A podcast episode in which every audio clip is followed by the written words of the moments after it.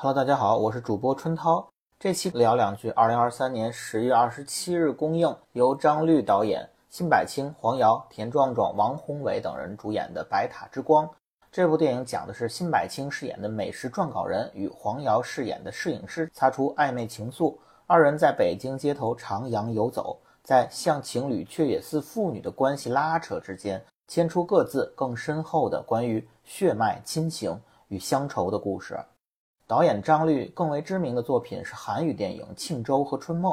比较受釜山国际电影节的青睐。他朝鲜族的身份呢，能提供给观众一种不同文化的创作视角。之前与《分手的决心》中啊与汤唯对戏的韩国演员朴海日合作较多，但张律的前作由张鲁一、倪妮和辛柏青主演的华语电影《漫长的告白》则口碑与票房均不理想。令人对其多年后重新执导华语电影的前景不免生出些许担忧，这种担忧自然也渗透到这部新作《白塔之光》中。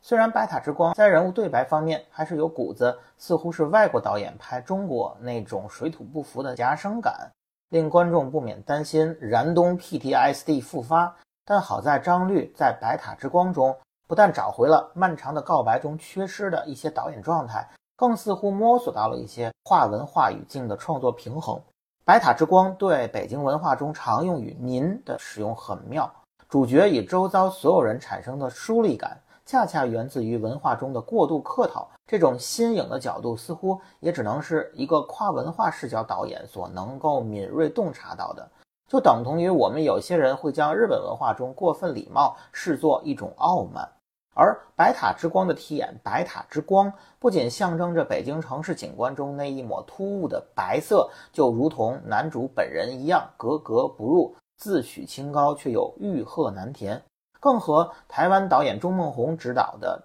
《阳光普照》在主题上有异曲同工之妙。阳光普照的题眼并不在普照的阳光，更在于阳光下的阴影。许光汉饰演的阿豪身上，同理。白塔之光的题眼也并不仅仅在于白塔之上，更在于阳光普照之下，白塔那因拖长而消失的影子。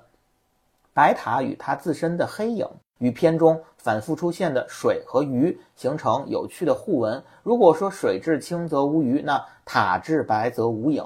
白塔的黑影，既是男主角辛柏青粉刷的冠冕堂皇、看破却不说破的小欲望。也是男女主角二人似乎相同又似乎截然不同的两种乡愁，一种是身在他乡无家可归的乡愁，另一种则是身在故地却物是人非的乡愁。路灯下消失的影子，让男女主二人俨然化作了两只孤独的幽魂，找不到影子就是寻不到根。夫妻之间、父子之间、各种情感关系之间，温暖背后的寒冷。既是夜不能寐的痛苦，同样也是难以割舍的羁绊。就如同白塔和阴影本就应相伴相生，失去了影子，白塔也失去了存在的意义。这是一种颇深的生活体悟。